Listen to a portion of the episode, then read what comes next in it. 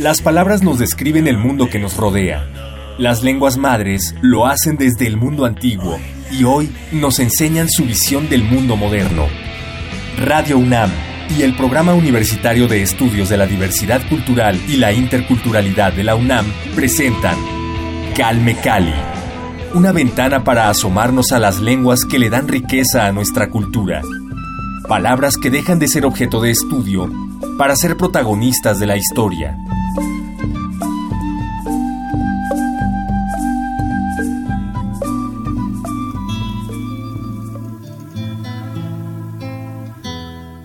Chukoch, chukoch.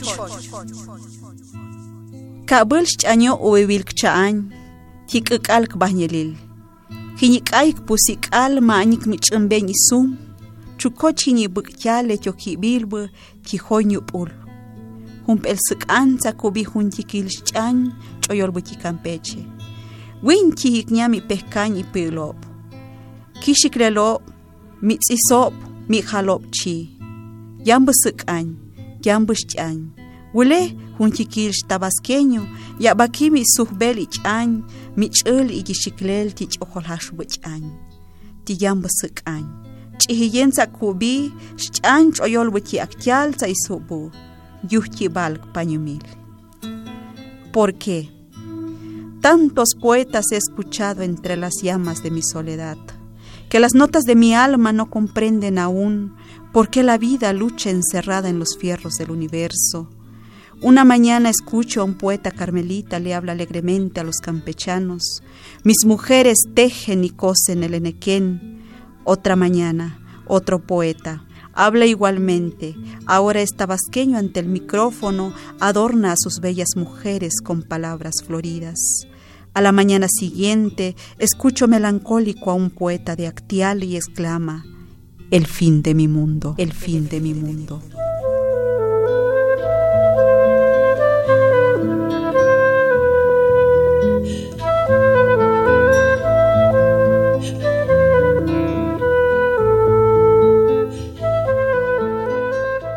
¿Por qué? es el título de este poema que acabamos de escuchar en voz de su propia autora, Juana Peñate Montejo, hablante de lengua chol. Bienvenida a Calmecali, muchísimas gracias por acompañarnos. Muchas gracias a ustedes, me siento bien contenta, emocionada al estar aquí frente a estos micrófonos. Muchas gracias. Pues el sentimiento es mutuo porque nos, nos emociona muchísimo que estés con nosotros para hablarnos sobre tu trabajo, sobre la poesía que has hecho a lo largo de los años. Y pues bienvenida, bienvenida aquí en este espacio de difusión de las lenguas originarias de nuestro país.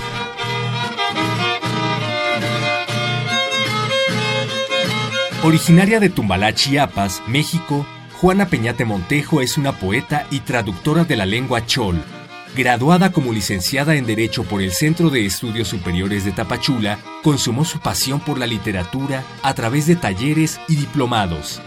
Es docente en educación primaria bilingüe y profesora en la Universidad Intercultural de Chiapas, UNICH, sede Yajalón. Fue coordinadora de proyectos culturales del Ayuntamiento de Tumbalá y conductora del programa de televisión Las Voces de Siempre en 2002. En 2004 se incorporó a la Casa de Cultura de Tumbalá, donde funge como promotora y gestora cultural. Fue ganadora del Premio de Poesía Pat Otan y acreedora del tercer lugar del concurso de cuento y El Bolón dice, Juana Peñate ha luchado por la conservación de la lengua, traduciendo leyes en lengua chol en el Centro Estatal de Lenguas, Arte y Literatura Indígenas.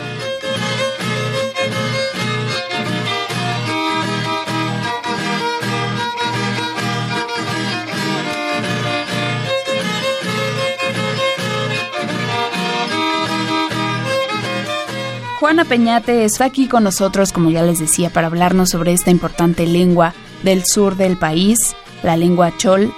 Cuéntanos sobre tu lengua, sobre el origen de esta lengua y la cultura chol. Eh, no sabemos todavía ciencia cierta el, chol o el chan. los lingüistas no se ponen de acuerdo cómo podemos denominar nuestra lengua, si es chol o es chol. Eh, como poeta he decidido manejar eh, somos de la palabra. En el interior de nuestras comunidades, de mi comunidad, no se, no se autodenominan como chol o como choles. Eh, se dicen, nosotros hablamos nuestra palabra. Entonces eh, hay un poquito de, trabajo, de confusión entre, entre cómo nos denominamos como choles. Los choles no somos tan eh, conocidos ante el mundo porque pues estamos retirados de, la capital del estado de Chiapas, estamos en el suroeste, del, en el noroeste, perdón, del, del estado de Chiapas y que es un municipio marginado. Tumbalá ha sido uno de los pueblos donde la marginación, la pobreza, pues siguen estando presente en este ciclo actual. Entonces, este, nuestra poesía tampoco sale mucho. Sí, eh, aquí a la Ciudad de México ha venido muy poco debido a la distancia, debido a muchos este, obstáculos que, que no podemos estar en la ciudad. Y por lo consiguiente, nuestra palabra pues no es eh, reconocido ante, ante la vista del mundo. Eh, ¿Cómo surge la palabra Chañop? Surge a través de mi poesía con ellos, ha sido en la vivencia constante, mi experiencia con mi pueblo. He vivido todo el tiempo, toda la vida eh, inmerso en ello. Yo crecí con la palabra de los chaño. Mis padres hablan únicamente la palabra chan. No hablan el español, no tienen contacto con, con la gente que habla el español. Y por supuesto que ha sido un camino también complicado para poder entender el idioma español. Eh, mi primer idioma pues es el chan, crecí con ello, vivo con ello y mi trabajo ha girado en eso. ¿sí? Cómo darle importancia a esta cultura, a este idioma, que mucho tiempo fue relegado, mucho tiempo ha sido así como escondido. Nosotros los chaños, de repente las, mujeres sobre todo somos muy tímidas y que pues dije, pues aún en mi timidez voy a escribir, aún en mi timidez voy a cantarle a la naturaleza, voy a cantarle a la injusticia, voy a cantarle a los poetas del mundo. Por eso el primer poema eh, lo escribí cuando en tiempos de, conflictos en el, en el lugar de Actial, allá en Chiapas, sí, en la zona altos de la región de Chiapas. Por eso eh, mi primer poema fue eso, sí, y ya después se tallerió y estuve en, una escuela de literatura donde se tallerió el, el poema y fue ese resultado que hemos logrado. Pero ha sido bastante complicado el salir de, un pueblo a otro a otro pueblo, migrar de un pueblo a otro pueblo. Claro. Sí. Y otra forma, ¿no? De entender el mundo. Así es, así es. A través de estas lenguas. Así es.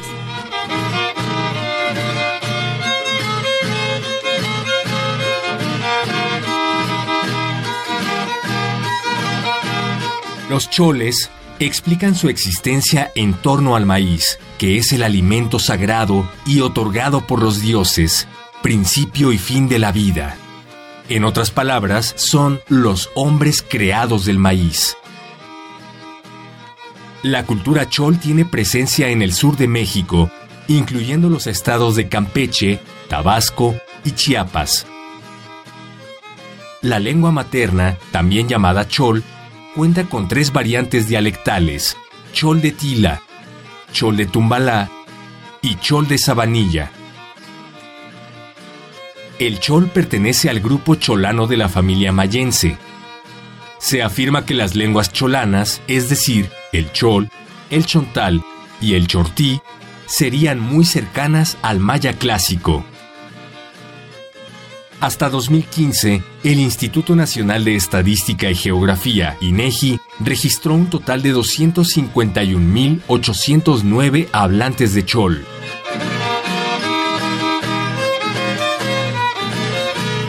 Nos mencionas que tus padres hablan únicamente la lengua chol. Así es. ¿Cómo fue tu acercamiento al español? Pues ya fue en la escuela. Mi acercamiento al español ha sido ya cuando empiezo a, estudiar en, mis tiempos. Eh, como que las mujeres también fueron así como relegadas. Cuando pasaban los maestros, pues, es una comunidad pequeña de, ¿qué será? 500 habitantes, la comunidad donde yo vivo. Cuando pasaban los maestros a realizar su censo de, para inscripción en las escuelas, como que las mujeres nos escondían para que no, este, no nos vieran los profesores y no pudiéramos inscribirnos a las escuelas. Entonces, mis padres afortunadamente creo que no sé qué pasó, pero tenían una, un pensamiento ya mucho más liberal. ¿No? Entonces el maestro se acercaba, no, mi hija se va a la escuela, que afortunadamente en mi familia solo son dos hombres y seis mujeres.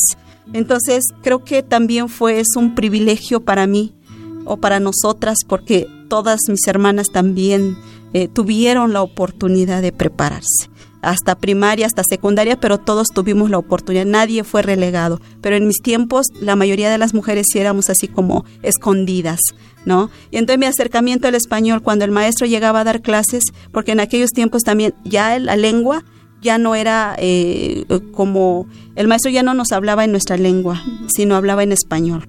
Decía el, el propio maestro, aunque el maestro sabía hablar su lengua, él no lo podía hablar en la escuela ¿no? Nos, nos daba clases en español. Entonces yo tenía la curiosidad de, bueno, si, si mi lengua es sinónimo de, atraso, entonces yo lo voy a hacer eh, que cambie. Esa. Yo desde, desde pequeña tenía esa mentalidad, bueno, ¿por qué? ¿Por qué? Porque el maestro decía, es que el chol no sirve, es que eso no sirve. Por eso aquí en la escuela vamos a hablar el español. Sí, al que escucho hablar en, en, en chol, los voy a castigar. Reglazos. Reglazos, o el borrador te aventaba el maestro, el gis, ¿no? Si, si te distraías o hacías algo, ¿no? Entonces, mi primer contacto pues ya fue en la escuela. Sí, y entonces dejamos como que en la escuela puro español, puro, trataba de entenderle al maestro. Y me decían mis compañeras, oye Juanita, este, ¿qué cosa está diciendo? Ah, está diciendo esto. O sea, yo no sé cómo le entendía, pero yo le entendía al maestro, sin haber tenido el contacto con, con el idioma español. Eres poeta, pero además eres colega, eres locutora y conductora de televisión cómo trasladar esta lengua o bueno, qué proyectos de comunicación realizas para exportar tu lengua o para difundirla, ¿no? Actualmente, este, pues no estoy en ningún espacio ni de radio ni de televisión. Fui conductora de, un programa televisivo en lenguas indígenas. Eh, daba noticias de lo que en Chiapas. Daba noticias de lo que acontecía en mi región eh, daba también notas culturales de lo que eh, se, hacía, de lo que acontecía en, mi región. Y daba, eh, tenía un programa de radio también allá en el municipio de Tumbala que ya este, por cuestiones legales se, se suspendió la, la radio. Y este teníamos un programa cultural donde dábamos a conocer eh, el trabajo de, los poetas, el trabajo cultural eh, en general que se, estaba haciendo en torno a la cultura originaria. Actualmente no tenemos estos espacios porque ahora pues ahora sí que fueron prohibiendo por cuestiones legales. Sin embargo, como lo estamos haciendo? Eh, tengo la gran fortuna de trabajar en una institución cultural, en la Casa de la Cultura, eh, donde nos permite difundir, donde nos permite hacer trabajos de promoción lingüística. Es ahí mi ventanita abierta, mi caminito, mi veredita, donde estoy tratando de llegar hacia los jóvenes. Los jóvenes de hoy también siguen con ese tabú de, avergonzamiento. Yo no hablo cholo, ¿sí? no entiendo el cholo. ¿sí? ¿Qué me estás diciendo? ¿Qué cosa estás leyendo? ¿Sí? En casa se habla, pero saliendo fuera se niega por completo la, la, lengua. ¿no? Eh, jóvenes estudiantes hoy en día siguen con ese avergonzamiento de la lengua. ¿Por qué? Porque pues no se ha asumido como tal este proceso de, de esclavismo, del mozo jinquiel, porque también hubo eso, ¿no? que nuestros padres fueron eh, esclavos, fueron mozos de los grandes, de las grandes fincas cafetaleras. Entonces, este ha sido un proceso muy complicado. Para mí, como poeta, ha sido también difícil, ¿sí? asumirme como, como chol, asumirme que tengo una cultura, que tengo una identidad. Los jóvenes están en ese proceso, no asumen su identidad. ¿Por qué? porque tenemos desconocimiento de lo importante que es nuestro idioma, lo importante, que, es nuestra, cultura, nuestra cultura. Entonces, ¿qué tenemos que hacer? Pues es trabajar, es crear programas, es crear, pero este, estos programas no lo puede hacer solo una institución. Tienen que unirse todas las instituciones, las escuelas. Sí, es una labor sí, eh, interdisciplinaria. Exactamente, las escuelas desde el nivel primaria hasta el nivel preparatoria, porque mi municipio solo existe hasta preparatoria de, en cuanto a es el mayor nivel es el mayor nivel educativo que hay en el municipio sí en otros municipios ya casi en la en la región Chol sí hay solo nivel eh, bachillerato sí Hablabas de esta problemática que hay, digamos, de apertura de espacios con temática de, lenguas originarias por cuestiones legales, ¿no? Eh, tiene, tuvo que ver esta situación con que te interesara el derecho, porque estudiaste la licenciatura en derecho. Eh, ¿Tuvo que ver esta situación o cómo llegaste de la comunicación al derecho? Eh, lo que pasa que siempre fueron de la mano. Eh, uno de joven quieres hacer muchas cosas. Este, yo quería ser poeta, pero no sabía cómo. Eh, yo quería ser psicóloga, pero no sabía cómo. Yo quería ser defender los derechos de las mujeres, pero no sabía cómo. Entonces, este, creo que se fueron dando conforme pasaron los tiempos. Cuando yo fui conductora, simplemente llevé un diplomado para estar frente al micrófono, para estar frente a la televisión. Y siempre me ha gustado. Desde pequeña igual busqué espacios para poder hablar, Ay, me encanta el micrófono, me encanta esto, me encanta decir, eh, fui declamadora también en, en, su tiempo, entonces todo eso me vino a este a como a conjuntarse, sí, o sea, todo tiene que ver. Lo del derecho porque pues tantas injusticia en cuanto a las mujeres. Cuando eh, nos decían por ejemplo este tú no tienes derecho para estudiar en los cargos por ejemplo ceremoniales que la mujer no tenía ni voz ni voto. O sea tú podías estar con el esposo pero no podías hablar sí era guardar silencio mientras el varón hablaba entonces todo eso eh, se fueron formando en mi mente, bueno, ¿cómo hacer cambiar? ¿Sí? ¿Cómo hacer que las mujeres también eh, tenemos derechos? ¿Sí? Así como un hombre tiene derecho a expresar, nosotras las mujeres también. Me interesó mucho esto. Y porque también mucha violencia de, género, este, mucho maltrato. Entonces, ¿cómo me ponía impotente cuando yo veía a una mujer golpeada? A una mujer eh, con sus hijos en la calle sin dinero. Entonces me, me, llegaba muchísimo. Sí. entonces, ¿cómo ayudar y, dónde están las leyes? No se habla de leyes y dónde están, cómo los puedo ayudar. ¿No? En ese sentido me fue interesando acerca de, de la carrera en derecho.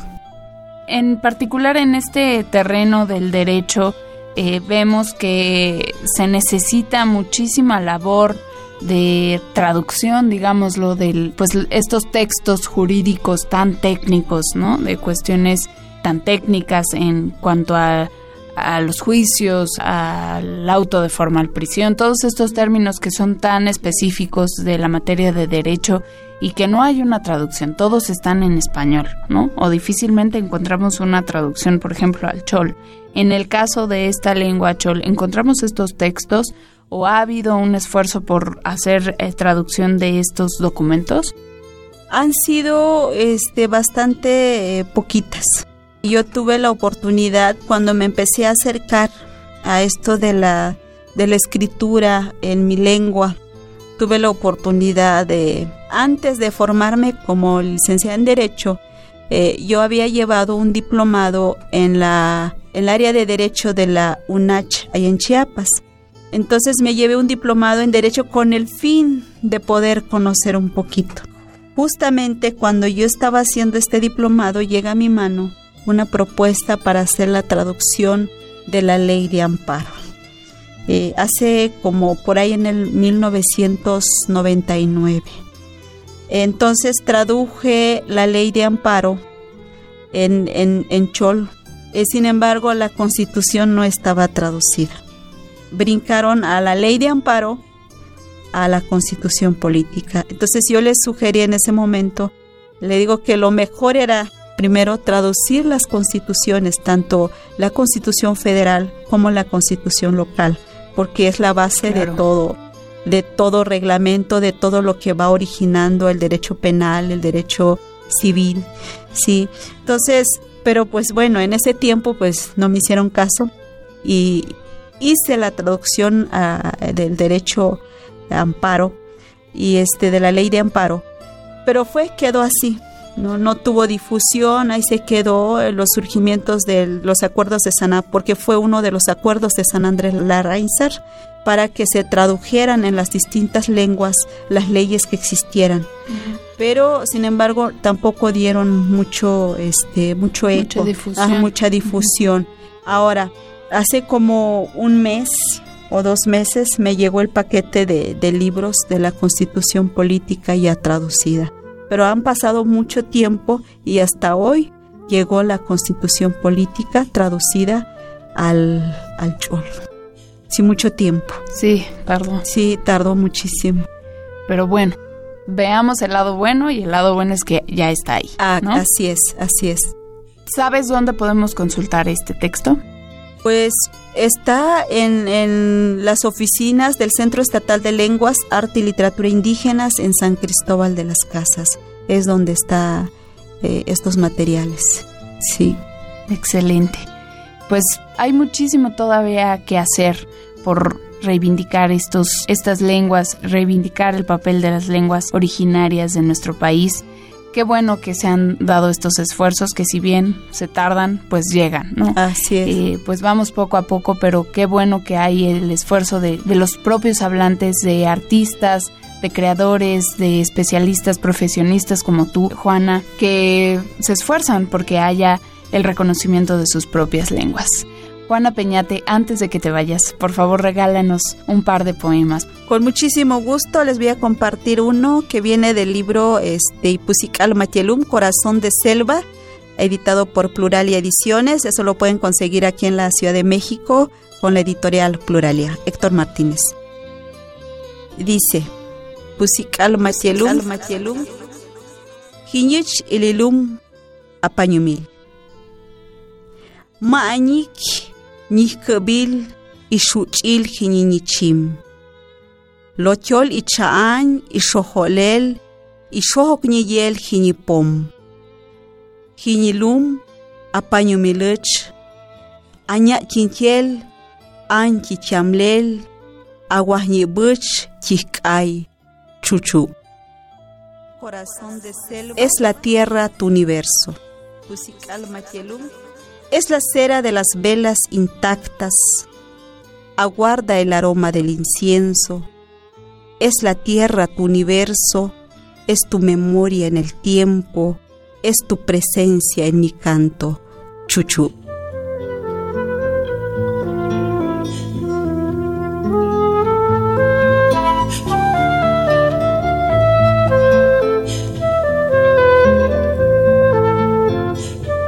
Muchas gracias. Al contrario, muchísimas gracias. Juana Peñate Montejo, hablante de lengua chol, poeta. Muchísimas gracias por tu trabajo y por tus poemas. Muchas gracias a ustedes. Ya la escucharon Juana Peñate en Calmecali. Muchísimas gracias a todos ustedes por acompañarnos en esta emisión. Yo soy Vania Anuche a cargo de la producción de este espacio. Los dejo con la programación de Radio UNAM y los espero en nuestra siguiente emisión aquí en Calmecali. Muchas gracias. Hasta pronto.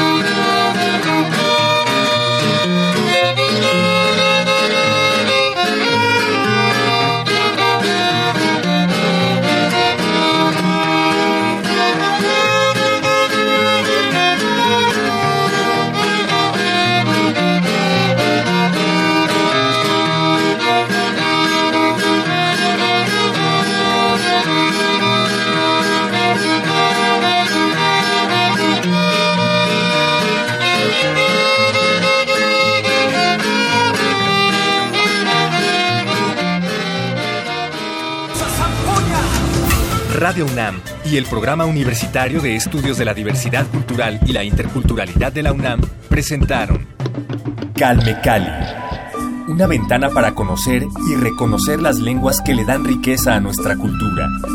Los invitamos a aprender un poco más de las lenguas madres de México en nuestra próxima emisión.